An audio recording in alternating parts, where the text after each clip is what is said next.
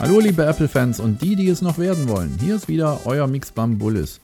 Heute fasse ich euch kurz die vergangene KW51 zusammen. Für alle Fans der Microsoft Outlook App gab es gute Nachrichten. Die App hat ein Update erhalten und unterstützt seit Dienstag 3D Touch auf dem iPhone 6s und auf dem iPhone 6s Plus. Die aktuelle Version trägt die Versionsnummer 208 und ist im App Store verfügbar. Folgende Funktionen wurden in dieser Version hinzugefügt. Jetzt könnt ihr jede beliebige Nachricht oder Unterhaltung aus der E-Mail-Ansicht drucken. Ihr könnt es in der oberen rechten Ecke der App mal ausprobieren. 3D Touch steht nun für alle iOS 9 Benutzer auf dem Outlook-Symbol für das Erstellen neuer E-Mails und Termine und den direkten Zugriff auf den Kalender zur Verfügung. 3D Touch wird somit nach und nach in immer mehr iOS-Apps zur Verfügung stehen. Dass sich Apples Retail Store Mitarbeiter dieses Jahr an Weihnachten über ein paar Eurobeats Kopfhörer in Schwarz und Rot freuen dürfen, wussten wir ja bereits. Auf den Verpackungen ist ein Aufkleber mit der Aufschrift Thank you 2015. Nun sieht es so aus, als ob die Mitarbeiter auch noch die passende Anwendung für die Kopfhörer geschenkt bekommen. Eddie Q teilte per Videobotschaft mit, dass alle Retail-Angestellten zu Weihnachten zusätzlich ein kostenloses neunmonatiges Abonnement für Apple Music bekommen. Das entspricht inklusive des dreimonatigen Testzeitraums einem kompletten Jahr Musikstreaming. Die Promocodes werden die Mitarbeiter dann im Laufe des Dezembers erhalten. Der Gesamtwert dieser Geschenke hat einen Wert von ca. 190 US-Dollar und stellt somit eines der teuersten Weihnachtsgeschenke dar, die Apple in den letzten Jahren gemacht hat. Somit wünschen auch wir fröhliche Weihnachten in alle Apple Stores auf der ganzen Welt. Am Mittwoch hat Apple dann die erste Beta-Version von 9.2.1 veröffentlicht. Wie immer war diese Version via Developer Center zu laden. Hauptsächlich ging es bei diesem Update wieder um Verbesserungen. Falls ihr was Neues entdeckt habt, lasst es uns wissen. Und es ging Schlag auf Schlag. Am gleichen Abend stand neben der neuen Beta von iOS 9.2.1 auch die neue Beta von OS X 10.11.3 zur Verfügung. Diese konntet ihr dann auch via Developer Center laden. Neue Funktionen waren bei dieser Version nicht zu finden, es handelte sich eher um Fehlerbehebungen. Sollten euch doch noch andere Änderungen auffallen, freuen wir uns natürlich auf alle Meldungen. Berichten zufolge scheint Apple mit seiner Idee, die neue iPhone-Generation zu vermieten, erste Erfolge in den USA zu erzielen. Die Gewinnspanne ist somit von 50 auf über 55 Prozent gestiegen. Doch welche Vorteile sieht Apple in dieser Variante? Zur Übersicht haben wir mal eine kleine Zusammenfassung erstellt. Das iPhone 6s Kostenpunkt 649 US-Dollar, kann man monatlich für 32 Euro, äh, Dollar 45 mieten. Der zu zahlende Gesamtbetrag in zwei Jahren beläuft sich somit auf 778 Dollar und 80 Cent. Welcher Vorteil hat Apple und der Kunde mit dieser Variante? Schließlich zahlt der Kunde mehr für das iPhone als der reguläre Ladenpreis. Die Vorteile für den Kunden wären, der Kunde kann bereits nach zwölf Monaten das aktuelle iPhone 7, 7S und so weiter erwerben bzw. eintauschen.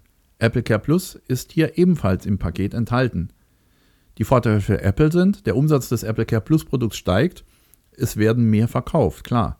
Der Update-Zyklus und somit die Zahlen, die Anzahl der Geräte für die Neugeräte, werden von 24 Monaten auf 12 Monate herabgesetzt. Das ist zumindest mal die Theorie, äh, die Apple damit verfolgt. Apple hat einen Vorrat an gebrauchten iPhones, welche auch Refurbished-Geräte aufbereitet werden können.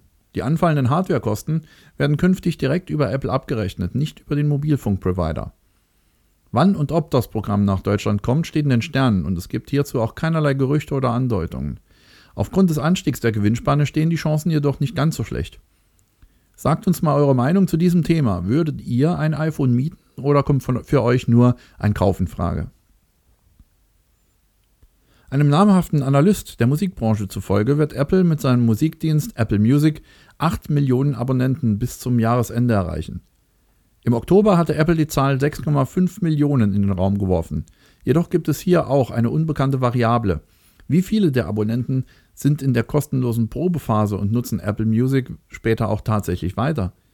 Wie dem auch sei, laut äh, Music Business Worldwide wird die Zahl 2016 auf 20 Millionen Abonnenten ansteigen.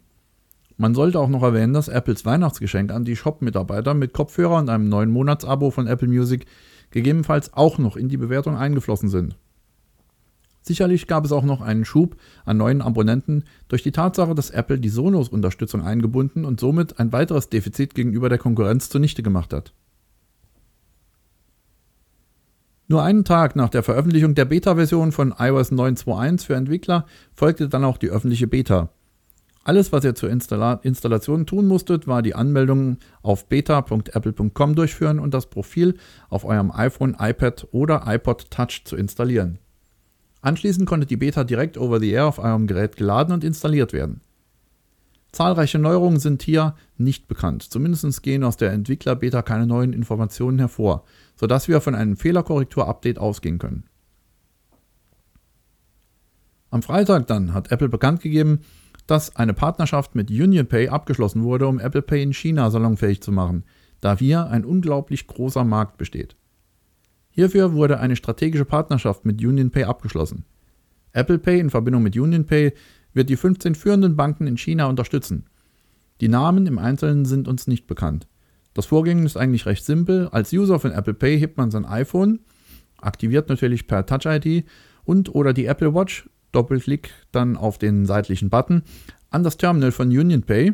Der Bezahlvorgang wird gestartet und die komplette Transaktion abgeschlossen. Einem Bericht zufolge hofft Apple darauf, die Aktivierung im Februar 2016 abzuschließen. Es sind jedoch noch Tests und die Freigabe der chinesischen Regierung erforderlich.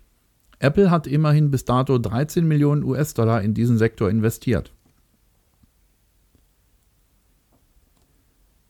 Am Samstag hat unser Kollege Tim von Jabra freundlicherweise die Over-Ear-Kopfhörer Jabra Vega mit Noise Cancelling zur Verfügung gestellt bekommen. Seinen ausführlichen Test könnt ihr euch in unserem Forum in Ruhe durchlesen. Vielleicht ist es eine kleine Anregung an diejenigen, die noch nicht alle Geschenke haben und ihrem oder ihrer Liebsten eine Freude machen wollen. Unser Weihnachtsgewinnspiel geht nun auch wieder in die finale Phase. Mit heute könnt ihr noch insgesamt fünfmal eure Chance wahrnehmen und einen der vielen Preise gewinnen. Macht weiterhin so eifrig mit und schaut dann gespannt auf die Verlosungen, die immer am späten Abend von einem unserer Teammitglieder durchgeführt werden. Wir drücken euch fest die Daumen. Das war die kurze Zusammenfassung der vergangenen Woche. Ich wünsche euch und euren Familien noch einen schönen vierten Advent, ein wunderschönes und besinnliches Weihnachtsfest und schaut wieder rein und diskutiert mit uns in unserem tollen Forum. Bis dahin, tschüss und bye bye, euer Mix Bambulis.